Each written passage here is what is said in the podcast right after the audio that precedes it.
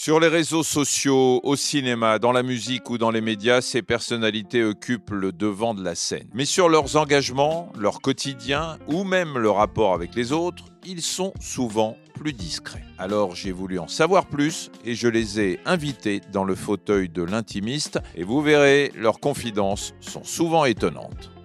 Bruno, Michel? alors qu'est-ce qu'on va faire? On va se... On va se vous voyez, je crois. Bruno, euh, merci de nous avoir accordé un peu de temps parce que c'est un agenda de ministre entre le bouquin, les pièces de théâtre, le cinéma, Caméra Café qui va être euh, retourné. C'est quoi la journée euh, de Bruno Solo en ce moment? On fait jamais tout en même temps, donc euh, c'est bien structuré comme les journées de ces journées-là. Le livre déjà il est terminé, comme vous pouvez le voir, donc euh, maintenant c'est de la promo. J'en fais plus parce que j'en ai fait pendant un bon moment. Et puis euh, ma foi il marche bien, donc j'ai même plus besoin. Et puis le théâtre aussi c'est terminé, donc là effectivement mon quotidien c'est plutôt la préparation du tournage de la série Caméra Café. On fait une spéciale pour les 20 ans, parce qu'on l'a créé en 2001, et donc là, on aurait pu le faire en 2021, mais il s'est passé pas mal de choses depuis deux, deux ans qui ont reculé beaucoup de, de projets, d'événements. Donc voilà, on a été victime de cela comme d'autres. Mais après, c'est une histoire d'organisation, et je suis un garçon parce que justement, je suis un peu hyperactif.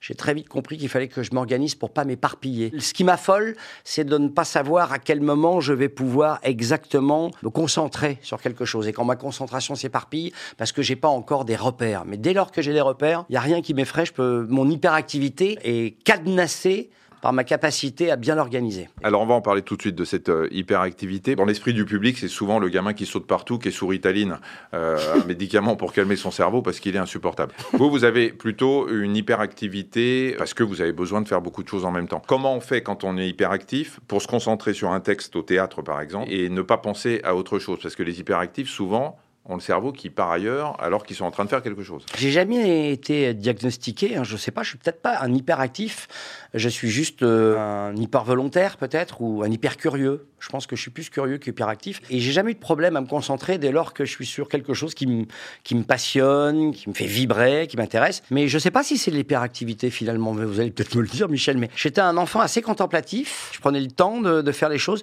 Je suis pas un gamin qui bougeait euh, beaucoup. Alors effectivement, je faisais du sport, euh, en classe je je levais beaucoup la main, j'étais très volubile, je parlais, mais par Encore contre aujourd'hui. encore aujourd'hui, On ne euh, reproche pas ça d'être bavard? Bon, on n'ose peut-être plus, maintenant je suis vieux, mais on me l'a peut-être reproché. Mais le nom que j'ai choisi, qui n'est pas mon vrai nom, Solo, il est assez euh, en rapport avec ma nature profonde quand même. hein. Quand il s'agit de, de chercher un, un patronyme, quand je travaillais avec Yvan, qu'on savait qu'on allait faire un duo, un duo Yvan Le Bolloc. Yvan Le Bolloc. Et c'est vrai que Han Solo m'est revenu, parce que en 77, quand le film est sorti, j'étais dingue de ce personnage. Mais c'est parce que fondamentalement, je suis quelqu'un qui aime beaucoup, beaucoup, beaucoup la, la solitude. Dès lors qu'on l'a choisi, hein, je, je, suis- je suis pas quelqu'un de nécessairement de solitaire, mais je recherche de grands moments de solitude. Et les grandes décisions, ou les petites ou les moyennes, toutes les décisions, finalement, je me rends compte que je les prends vraiment seul. La famille a beaucoup d'importance quand même. Est-ce que, Ah oui. est-ce que Véronique, dans vos décisions, Véronique, votre femme, elle intervient ou ce sont uniquement des décisions prises vraiment en solo? Elle m'éclaire. Moi, j'ai besoin d'éclaireurs. Pas nécessairement de guide ou de phare. Ça, ça m'effraie plutôt. Le mot guide, des fois, quand il est traduit dans certaines langues, il, est- il fait flipper. Et le phare, il t'attire à lui. Donc, il peut te, tu peux te fourvoyer. En revanche, les éclaireurs m'intéressent. Pour finalement faire un choix, j'ai besoin d'être éclairé. Et j'ai eu la chance dans ma vie d'avoir beaucoup d'éclaireurs. Mon papa, ma maman, des amis proches évidemment, des lectures que j'ai pu avoir, des hommes ou des femmes qui m'ont influencé parce qu'ils disaient, parce qu'ils écrivaient, parce qu'ils peignaient. J'ai besoin d'éclaireurs pour prendre une décision qui me semble être la plus honnête et la plus juste. Et Véronique évidemment est une éclaireuse. Comment vous avez vécu le, le confinement? Parce qu'à la fois, c'est le Bruno solo solo, même si vous avez, vous, vous avez beaucoup d'amis, vous voyez beaucoup de Mhm. monde, vous avez votre famille, vous êtes entouré. Comme vous avez besoin de solitude, est-ce que ça a été un moment finalement euh, plutôt agréable pour vous? C'est ce qui vous a permis d'é- d'écrire le bouquin d'ailleurs. J'ai adoré moi. Le premier, hein, j'étais au théâtre à ce moment-là. Et le deuxième confinement, on a repris la pièce, et puis finalement elle s'est arrêtée, parce qu'il y avait des cas de, de Covid dans la, dans la troupe. Il y a eu euh, les salles avec euh, la, La jauge la jauge, la jauge qui changeait et tout. Donc on le deuxième confinement, il était un peu chaotique, bordélique. Mais le premier, je faisais partie de ceux qui avaient la chance de le vivre euh, dans une harmonie, dans une sérénité absolue. Pour ceux qui l'ont vécu en France, euh, il a fait un temps merveilleux. La fureur, le bruit, la circulation, les travaux, tout s'est arrêté. On était euh, voilà dans une expectative absolue. Qu'est-ce que c'est que ce virus? Donc on avait à la fois très peur, c'était inquiétant et fascinant. Et j'ai adoré ce moment-là.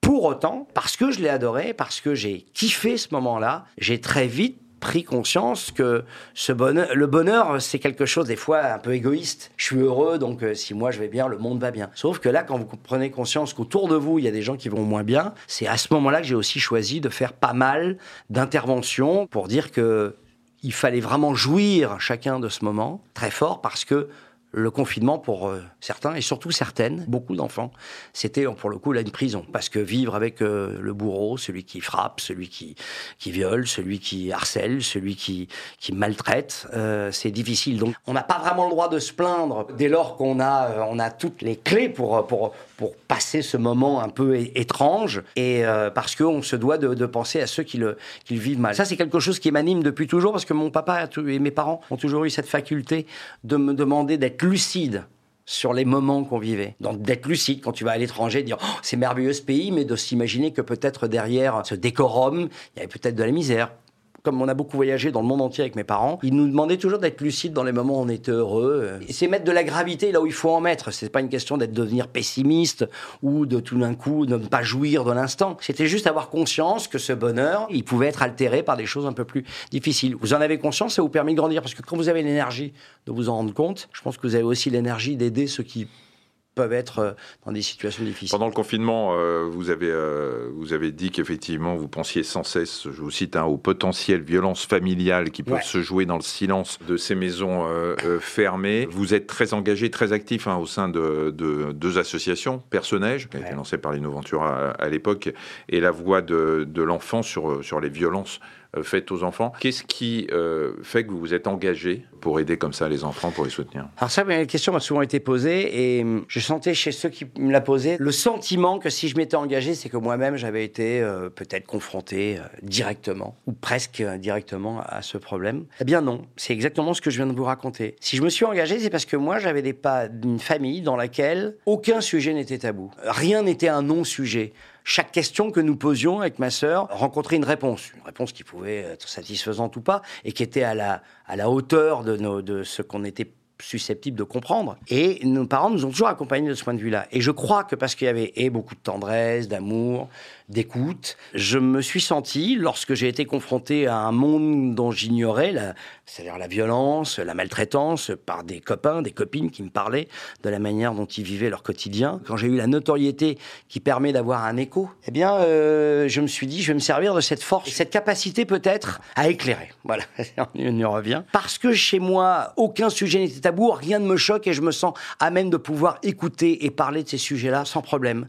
Et, euh, et c'est ça ma force. Et en même temps, c'est très paradoxal parce que euh, vous êtes un hypersensible, vous le dites, ça se sent quand on. Et c'est pour ça que je me suis engagé là-dessus aussi, parce que voilà, ça me fracassait de, de voir qu'il y ait des enfants qui puissent vivre des, des choses comme ça. Ça me paraissait tellement hors du monde, hors du monde que je connaissais. Quand j'ai été confronté à ça, je l'ai pris pleine gueule. J'ai toujours été un peu hypersensible, mais je me suis dit, je peux pas juste être dans la compassion, dans, dans la crainte, dans l'accompagnement, la, dans, dans la piété, dans la pitié. Il faut que je me serve de cette force qui m'a été donnée pour, avec les moyens qui sont les miens, aider ou tendre la main. Quoi. Mais la souffrance d'un enfant, c'est ce qu'il y a de plus insupportable euh, pour tout le monde. Mais pour un hypersensible, c'est encore pire. C'est une véritable épreuve pour vous quand vous voyez les enfants souffrir. Vous êtes allé dans un, domaine de l'humanitaire ou de l'aide, de l'associatif, qui, est, qui est, le pire. Euh, ouais, enfin oui, qui est l'un des plus, les plus poignant, l'un des plus terribles et fracassants. Parce que je crois que l'hypersensibilité, c'est pas une faiblesse, c'est une force. L'hypersensibilité, dès lors que vous la domptez un petit peu, enfin, il me semble, hein, c'est très empirique hein, ce que je dis, hein, je suis pas scientifique, je suis pas psychologue et tout. C'est vrai que lorsque je regarde certains films, d'être bouleversé par une émotion,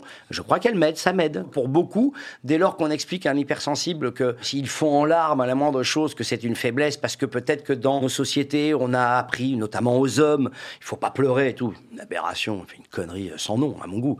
Et ça, c'est par exemple des choses que ne me disaient pas mes parents. Quand ils me voyaient pleurer, face à, des films, face à ce que j'avais lu, ce que je pouvais entendre, des, des choses qui me, me bouleversaient. Ils me disaient que c'était bien. Donc dès lors que vous sentez que votre hypersensibilité est accompagnée par quelqu'un qui vous dit bah, c'est bien, euh, exprime-toi, ne euh, considérez pas que c'est une, faiblesse. Moi je crois que c'est ma force, une, de mes grandes forces, hypersensibilité. est-ce que ça a été Elle me permet de mieux, de mieux capter des, des émotions et de mieux euh, m'en servir. Je m'en sers pour mieux m'en servir dans, dans, mon art, entre guillemets. Pour vos interprétations, ça vous a aidé. Vous avez joué des rôles compliqués, hein, déni de grossesse. C'était pas pas moi qui étais enceinte en l'occurrence. Non, mais enfin dans des rôles qui étaient qui étaient durs. Il n'y a pas que la vérité si je mens hein, dans votre dans votre. C'est difficile aussi la vérité si je mens. Hein. Je suis amoureux d'une femme qui veut pas de moi quand même. Est-ce que cette hypersensibilité qui euh, est considérée comme une faiblesse, mmh. surtout chez les garçons, vous vous en avez souffert avant d'en faire une force dans votre enfance, dans votre adolescence, dans votre début de carrière? Je je me suis jamais posé la question, mais aussi loin que mes souvenirs remontent, non, je crois pas. Il y a un truc qui est dingue, c'est que j'ai pas fait de crise d'adolescence, moi.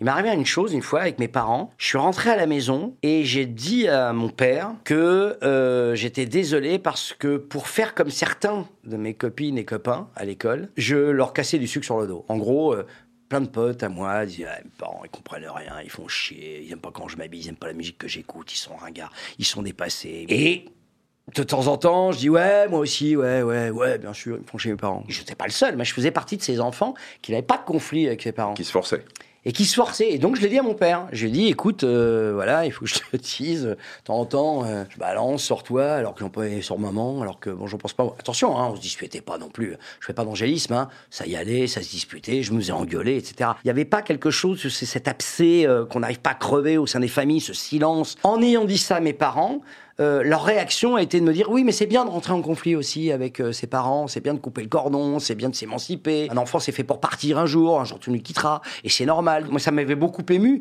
mais mes émotions, mon hypersensibilité, elle a toujours été accompagnée. Donc, euh, euh, quand j'étais petit, j'ai pas souvenir, même quand il m'est arrivé de pleurer en cours, d'avoir souffert qu'on ait pu penser que j'étais un pauvre type, euh, parce que en même temps, dans la cour, je faisais du foot, je, pouvais être même bagarreur à, l'occasion. J'étais un enfant qui, qui participait, j'étais bavard, comme vous pouvez l'entendre. Je n'ai pas souffert dans mon hypersensibilité parce qu'on me l'a jamais foutu dans la gueule. Est-ce que cette hypersensibilité a joué ou joue encore dans vos relations avec vos deux enfants? Oui, oui d'autant plus qu'ils le sont. Mes enfants sont hypersensibles.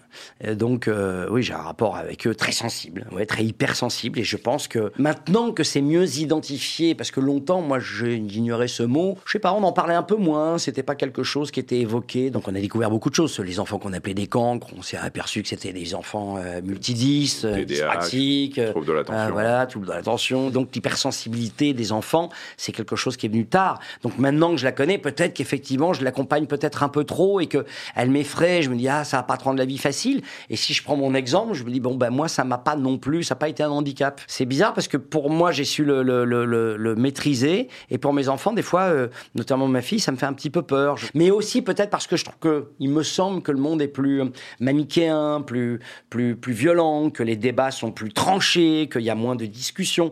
Et je me dis que dans ces moments-là, les hypersensibles effectivement peuvent être submergés par une émotion qui, qui, les empêche de développer. Et je sens que chez ma fille, notamment, de temps en temps, elle fuit des conversations qu'elle pourrait sentir conflictuelle. Je la sens pas suffisamment armée parce que j'avais quand même le sentiment, dans le quartier où j'ai grandi, que même lorsqu'on se croisait euh, entre classes sociales, euh, entre communautés différentes, que passer euh, quelques petites piques, etc., qu'il y avait des choses qui pouvaient s'arranger.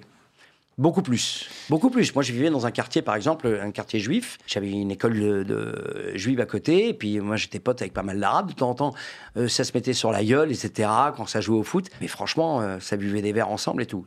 il me semble, pas systématiquement, mais que c'est plus compliqué aujourd'hui. Est-ce que cette hypersensibilité est associée à un caractère angoissé, anxieux, pour vous ou pour vos enfants? Angoissé, non. Anxieux, oui. Anxieux, oui. Comme le jour où euh, votre petite fille euh, pleurait et que votre femme, en, ayant marre que, en ayant marre que vous angoissiez, mais pourquoi elle pleure, pourquoi elle pleure, vous avez dit, il faut que j'aille aux urgences et que vous êtes allé. Et je suis allé avec ma fille qui pleurait euh, aux urgences. Ils m'ont vu arriver, ils m'ont dit, Monsieur, c'est comment votre nom déjà? Bruno, Bruno Solo. Monsieur Solo, ça va être compliqué là, on a vraiment des choses graves. On a, vous voyez, c'est une urgence, il y a des gens qui font la queue, c'est très important. Votre fille pleure parce que les enfants, ça pleure le soir. Elle a moins d'un an et c'est normal qu'elle pleure, je vous demander de partir. Donc je suis parti, petite humiliation comme ça. Mais ça me rendait dingue de l'entendre pleurer. Je trouvais que ses pleurs n'étaient pas normaux.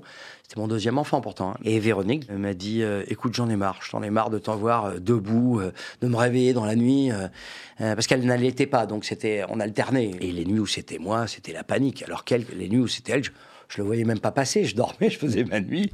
Mais les nuits où c'était moi, je la réveillais. Mais attends, c'est normal qu'elle. Oui, c'est normal. Voilà. Et elle est restée. Ah oui, ça fait 20, plus Est-ce que vous 20 êtes euh, hypochondriaque? Alors, moi, j'ai l'impression que non. Et puis, euh, Vos copains médecins vous disent que oui. et Véronique et, et vous? Et d'autres me disent que je le suis. Mais j'ai pas le sentiment euh, d'être hypochondriaque. Je m'angoisse quand, quand il s'agit d'être euh, raisonnable, de, de, de s'inquiéter. Je vous écoute, docteur. Il vous semble que... Ah bah moi c'est le secret médical. euh, donc je ne dois même pas dire que vous m'appelez sans arrêt.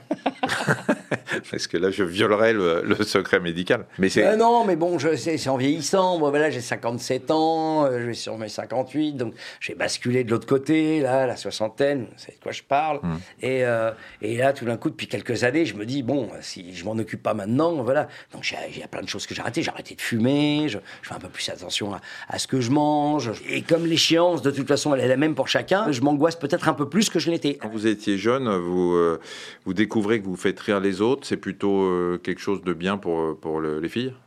Ah oui. Oui, oui, mais au début, c'est surtout que on était dans la même chambre avec ma soeur. On n'a jamais eu de, on, était, on a toujours été dans la même chambre, un petit appartement. Et moi, assez vite, effectivement, je me suis rendu compte de ma capacité de, de temps en temps à la faire marrer, lui faire des petits spectacles, lui raconter des histoires le soir. Bon, je fais rire ma soeur.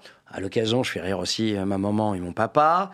En classe, je fais rire deux, trois copains, deux, trois copines et tout. Et puis tout d'un coup, vous dites, mais mince, c'est pourquoi je rire une salle entière? J'ignorais pas ce métier. J'étais déjà allé au théâtre, j'avais vu des films, j'avais vu des spectacles, je regardais la télévision. Et puis après, j'ai regardé des profs que je trouvais passionnants, qui savaient capter l'attention, notamment mon prof d'histoire que j'évoque euh, très souvent, et qui avait cette capacité tout d'un coup à, à vous raconter une histoire et à vous bouleverser, à vous faire travailler votre imaginaire, et à faire rire, émouvoir et tout. Tout ça m'a plu. Je me suis dit, il faut que j'en fasse quelque chose. Pour les filles, c'était plutôt la musique. Je suis devenu batteur pour, dans un groupe parce que j'étais trop pa- paresseux pour apprendre le solfège. Puis j'étais pas doué en plus. Et j'ai fait la musique parce que la batterie, c'est celui qui accompagne, celui qui est un petit peu derrière, etc.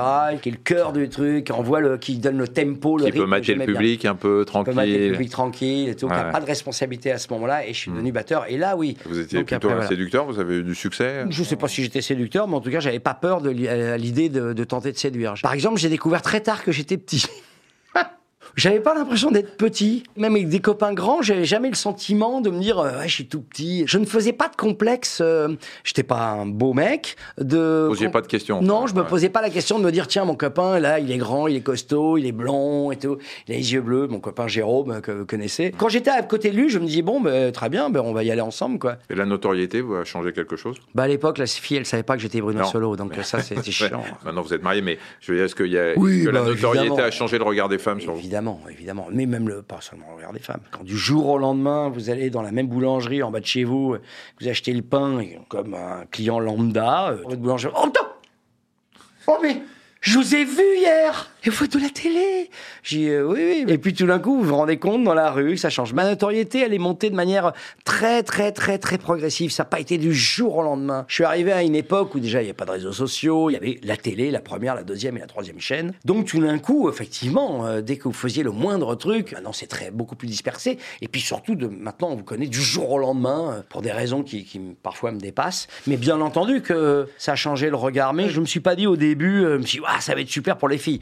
Suis dit, ça va être super surtout pour euh, continuer à travailler. Parce que tant que vous êtes connu, vous, ben, on vous appelle, ça vous donne la chance de continuer à travailler. Et puis tout simplement, euh, je vais être très prosaïque, de gagner votre vie et de croûter, quoi, de remplir le frigo. Votre avis euh, sur les faits divers un peu qui, qui nourrissent un peu le, le- le milieu du showbiz aujourd'hui, euh, sur ces hommes qui, parce qu'ils ont du pouvoir, Ah, parce qu'ils ont une notoriété, bah, en profitent et certains sont même, euh, sont même en prison euh, Ah aujourd'hui. Est-ce que c'est quelque chose qui aurait pu vous arriver? Non, impossible. Impossible. J'ai toujours été. Euh, Là encore, c'est absolument certainement l'éducation. Moi, j'ai grandi dans une famille où euh, mon papa était euh, sympathisant des militantes féministes dans les années euh, 70. Ouvrier dans le bâtiment, autodidacte total, hein, il n'a pas fait d'études et tout, mais érudit, s'intéressant à la littérature, au théâtre, à, la peinture. Il nous a amenés partout avec ma sœur. Mon père, il, s'intéressait à tout, il était curieux de tout, donc il nous a transmis ça. Mais sur les filles, non. Je me suis jamais comporté comme une sorte de mal euh, dominant. J'aime le pouvoir, hein. j'aime, mais pour m'en servir,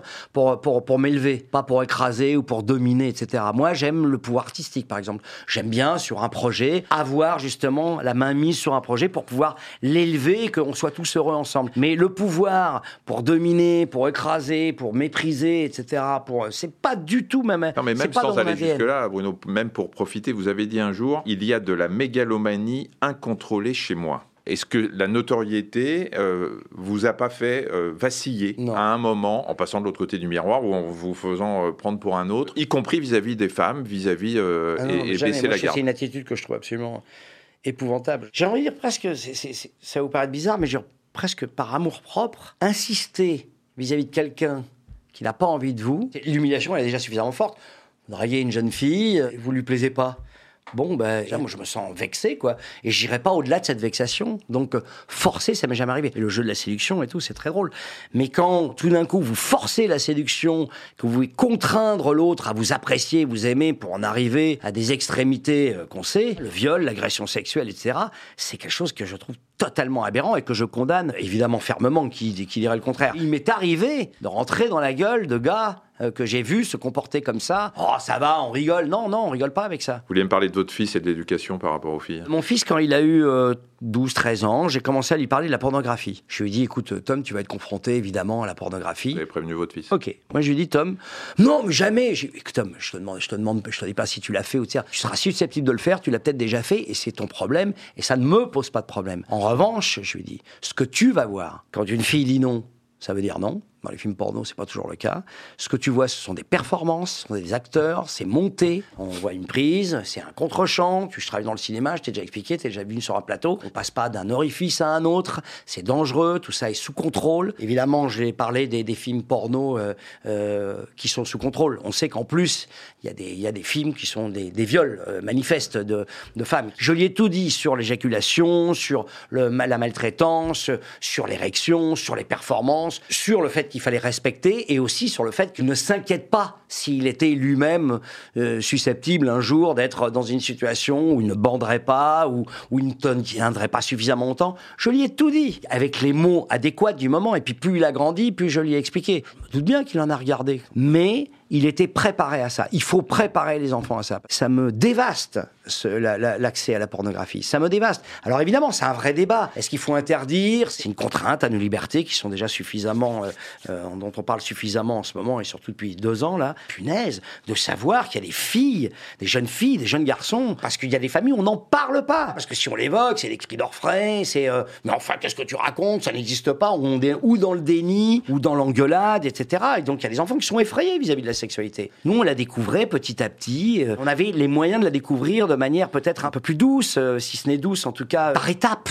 Là, c'est direct. Tu te fais chier pendant le, pendant le cours. Tiens, il y a des gamins qui regardent des trucs comme ça et qui envoient ça à des filles. Si bien qu'il y a des filles qui ont un rapport à la sexualité aussi qui est dévié. Mais parce qu'on n'en parle pas, on donne pas les moyens aussi à des adultes qui sont totalement démunis vis-à-vis des mots qu'il faut employer pour parler avec leurs enfants. Il faut aussi à donner aux parents les moyens d'entendre les questions qui pourront être posées par des enfants. Je crois que c'est un vrai, vrai, vrai putain de problème de société que ça. Hein. Parce que l'accès à la pornographie, c'est pas l'accès à la liberté euh, sexuelle, hein. c'est, c'est tout le contraire. Hein. Pendant qu'on se parle, euh, voilà, je peux sortir mon portable et là je m'emmerde dans la discussion et je peux aller regarder YouPorn. Et quand je vois des, des, garçons, comment ils parlent des filles, je travaille avec la voix de l'enfant, on entend des fois des témoignages, mais dingues, des filles qui disent mais je croyais que pour obtenir ce cartable ou telle trousse à 14 ans, qui font des fellations parce qu'elles pensent que c'est la norme. Quoi. Et quand on entend ça de plus en plus, bah moi ça m'effraie. Et c'est pas, je sais pas un père la pudeur qui vous parle, au contraire. Moi, j'ai parlé justement sans pudeur à mon fils à ma fille, mais dans une moindre mesure. Je sais que les garçons sont plus vite et directement concernés que ça, en moyenne. dans des moments clés où il faut véritablement avoir une attitude digne, je sais que Tom, il l'est. Et ça, c'est pas la moindre de mes fiertés. Un petit questionnaire, Bruno, et comme vous êtes le parrain, ah, euh, on l'appellera le questionnaire solo même pour les autres. D'accord. D'accord? Si vous aviez la possibilité de parler à la personne que vous admirez le plus, qu'elle soit vivante ou morte, ce serait qui et pour lui dire quoi? En sachant que des personnes mortes, il y en a mhm. plein. Euh, votre livre, hein, je rappelle quand même les visiteurs euh, d'histoire qui cartonnent en, en, librairie, où finalement vous avez un dîner euh, avec des gens qui ont marqué l'histoire. Qui ont marqué mon histoire, mon histoire intime, qui ont marqué l'histoire universelle, mais que j'ai pris parce qu'ils me touchaient particulièrement. Il y a des personnages hum. très connus, d'autres mal connus, d'autres totalement méconnus. Et je les ai rassemblés lors d'un dîner extravagant, imaginaire. Et je les fais parler entre eux, je les contredis. Des fois, c'est eux qui me contredisent. Alors avec qui vous dîneriez? Beethoven. Et C'était un grand chef d'orchestre, c'était un, un grand musicien. Et puis, c'était aussi un philosophe, c'était aussi un homme libre, un grand romantique, un homme euh, qui a su s'émanciper des codes de l'époque et qui a révolutionné la musique. Un homme de conviction, un militant aussi. C'est un homme qui a écrit pour Bonaparte. Et la symphonie numéro 3, il l'a écrite pour lui. Et puis, quand il a vu qui était euh, devenu euh, Napoléon, ben, il l'a appelé la symphonie héroïque. Et il a dit que ce n'était plus une symphonie pour cet homme-là. La symphonie numéro 9, c'est l'hymne de l'Europe d'ailleurs. Je suis Ludwig. Je suis face à vous. Vous me dites quoi? Donne-moi le secret de l'émotion absolue. À partir de la deuxième symphonie, il est sourd. Il écrit la 3, la 4, la 5, la 6, la 7, la 8, la 9 et toutes ces sonates et tous ces quatuors à cordes. Il écrit, il est sourd. Il est que sur le ressenti de sa propre émotion. Alors évidemment, il entend les vibrations, il ressent, et puis il connaît tellement la musique qu'il sait ce qu'il chante. Mais c'est dans cet isolement le plus, le plus cruel qu'il puisse y avoir pour un musicien devenir sourd. Et il continue à, à- à créer et tout. Donne-moi le secret de l'émotion absolue, de la création absolue. Je vous donne une baguette magique. Voilà. Euh, vous pouvez faire une seule chose. Oh putain, je vais être bateau, mais... Une seule chose, c'est trop cruel de faire une seule chose. Ah, une seule chose, je crée une deuxième baguette magique pour pouvoir faire deux choses. Qui est la personne la plus connue dans votre répertoire? À un moment, il faut qu'on parle de vous, quoi. Vous êtes pas bien. Si on parle pas de vous à un moment, Michel, vous vous sentez mal. C'est ça. hein je finis ma phrase à part moi. Ah bah, à force, hein, je fais ce métier depuis 30 ans, donc j'en ai un, un paquet de gens connus quand même. Plus ou la plus connue, j'en sais pas. Je, je connais quand même beaucoup de comédiens, de comédiennes, que je fréquente pas nécessairement d'ailleurs. Je suis heureux au moment où on tourne, au moment où on joue. Mais quand c'est fini, c'est fini. Et je pense que vous êtes un de ceux que je vois le plus, euh, Michel, vous le savez en plus. Mais ça, ce sera coupé parce que ça, ils vont croire que tout est, tout est, euh, tout est euh, tendancieux. connaissez- dans ce que je sais raconte. très bien que Non, vous mais je avez sais, il des y a gens plein de gens. le peuple plus. Non, plus célèbre, je sais pas ce que ça veut dire. Attends, vous avez, une notoriété immense, donc je sais pas. Star. Non, non. Barack Obama.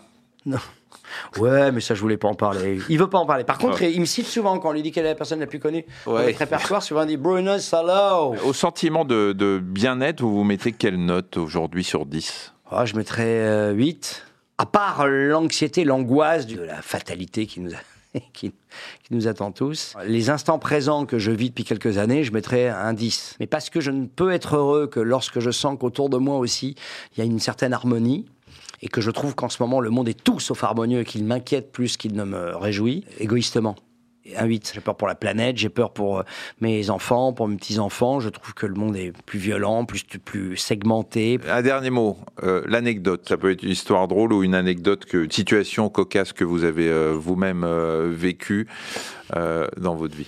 Bah, cocasse, cocasse et un peu humiliante. Vous savez, ces moments où vous pouvez pas dire. euh, Bon, je vous le fais. Vérité si je mens numéro 3. On est à Marseille avec euh, la bande. Il y avait José.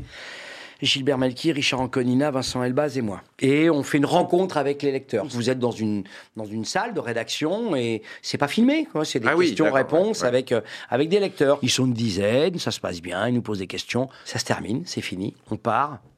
Et là, euh, ouais, une des situations les plus gênantes de ma vie parce que vous pouvez rien dire. Tout d'un coup, alors que nous étions quasiment tous partis, je crois que j'étais le dernier à quitter le- la salle de rédaction. Il y a un gars qui fait Hé Bruno Eh, t'as pas vu T'as pris des photos avec lui et t'as pas vu j'ai dit non, j'ai pas vu quoi. Eh, c'est un sosie, lui Et là, je vois un gars, honnêtement, après, euh, les critères de beauté, c'est facile, ça veut rien dire. Mais là, franchement, le cas... Évidemment, je me suis, je suis tout seul, je m'apprêtais à dire ah ouais, il y a quelque chose. Sauf que les autres, notamment José Garcia. Qu'est-ce qui se passe? Il rentre, il me dit qu'est-ce qu'il y a Bruno? Non, non, rien. Je, le, je, dois prendre une dernière photo. Gilbert, une photo avec qui? Avec le monsieur là. Ben putain, vous avez pas vu les gars Regarde, il s'adresse aux autres, donc à Vincent, Richard, José et Gilbert. Il leur dit ah, c'est le son sosie. Et José, mais oui mais tellement, mais c'est dingue, c'est les mêmes. Oh, il faut que vous fassiez une série de photos. Ils font plein de photos et tout. Et moi, je vais pas dire au mec, mais putain, mais lâche-moi. Et là, ça a duré des heures. Et tu peux pas dire, euh, mais lâche-moi. Donc c'est des moments très durs parce que vous êtes. Moi, j'ai une forte empathie. J'aime les gens et donc j'étais obligé de montrer que je l'aimais alors que j'en pensais pas un mot. En plus, la tournée était longue encore après et ils me l'ont balancé pendant des semaines. José l'a dit régulièrement dans des interviews. Mais il y a un sosie de Bruno, euh, assez saisissant et il l'a gardé.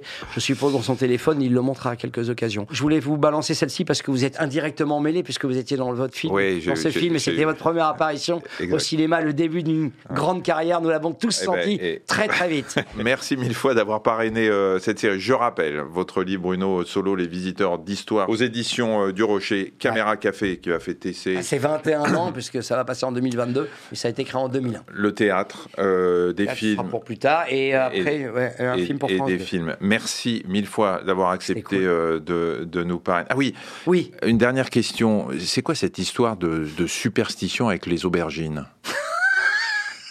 Merci Bruno. Non, ne coupez pas Il faut que je m'explique C'est pas possible Vous ne pouvez pas Non Si, si, alors non, mais moi je vais leur expliquer. En fait, il- il- il- Bruno a besoin de regarder les matchs de foot avec une aubergine sur sa table basse. euh, parce qu'un jour, il avait regardé la finale de la Coupe du Monde en pour ça, moi. 98 et il avait posé une. Il y avait fou. une aubergine sur sa table basse. Et c'est comme ça que la France a gagné. Et maintenant, à chaque fois qu'il voit un match de foot ou même quand il va assister, puisque j'étais avec lui en Russie pour la Coupe du Monde, il se balade avec une aubergine. Merci Bruno. Mais non, et c'est tellement rentré dans une petite légende d'un petit cercle que je peux même plus dire le contraire. C'est faux, c'est faux, c'était une courgette. Merci Bruno. C'est Merci super. mon Michel. Et vous pouvez euh, retrouver ce programme euh, L'Intimiste sur tous les réseaux sociaux euh, de Dr Good. Je vous attends.